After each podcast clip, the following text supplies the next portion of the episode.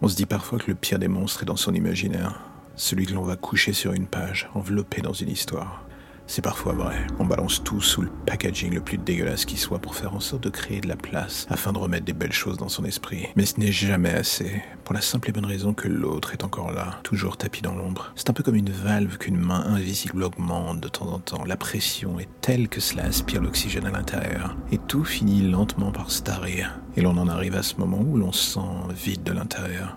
Quatre figures de la vie courante assez basiques, vous allez me dire mais qui a toujours le même effet sur nous. Celui d'enlever une à une les couleurs de ce qui nous entoure.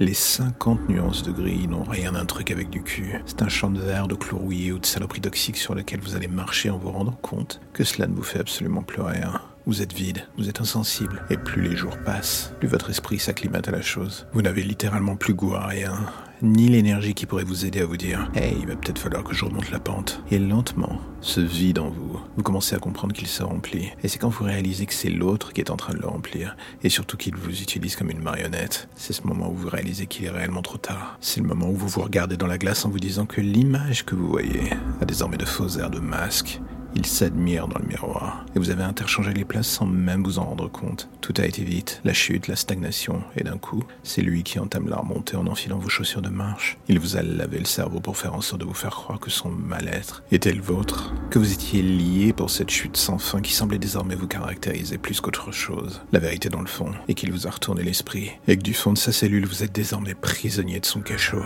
Vous avez libéré le monstre qui sommeillait en vous, celui qui dans l'ombre n'attendait qu'un moment de faiblesse de votre part remonter à la surface. On a tous cette zone d'ombre en soi, tous une facette que l'on cache et que l'on ne veut surtout pas écouter. Mais elle, par contre, elle épie chacun de vos gestes, elle se nourrit de vos petits bonheurs pour les pervertir, les retourner contre vous et faire de vous à la longue sa chose. On se pense toujours plus fort que le destin, plus malin que la vie. Et c'est parfois vrai. Mais ce qui reste une constante dans le fond est que l'on n'est jamais assez intelligent pour échapper à ses propres perversions. Jamais. Un jour ou l'autre, tapis dans l'ombre, elle remonte toujours à la surface pour nous faire payer l'addition.